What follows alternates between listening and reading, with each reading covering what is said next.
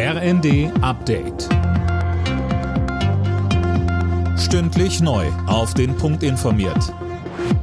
Ich bin André Glatzel. Guten Tag.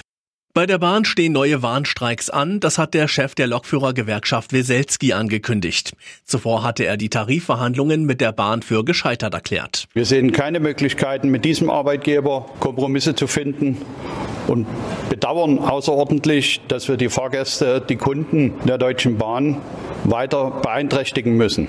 Wir sehen keine Chance, über Kleinigkeiten zu verhandeln, während die großen Dinge von dieser Arbeitgeberseite gar nicht erst verhandelt werden sollen. Die ersten 13 Hamas-Geiseln sind offenbar dank des Geiseldeals zwischen Israel und der Hamas wieder in Sicherheit. Die Frauen und Kinder sollen dem Roten Kreuz übergeben worden sein. In den kommenden Tagen sollen grüppchenweise 40 weitere Hamas-Geiseln freikommen.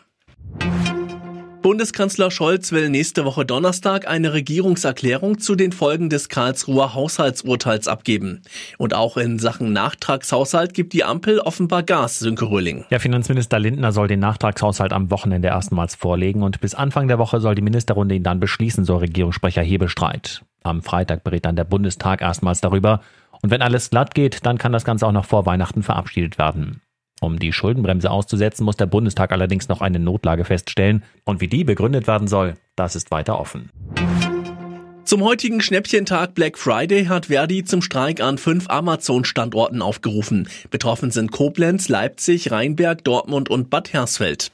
Die Gewerkschaft fordert von dem US-Konzern unter anderem bessere Arbeitsbedingungen. Alle Nachrichten auf rnd.de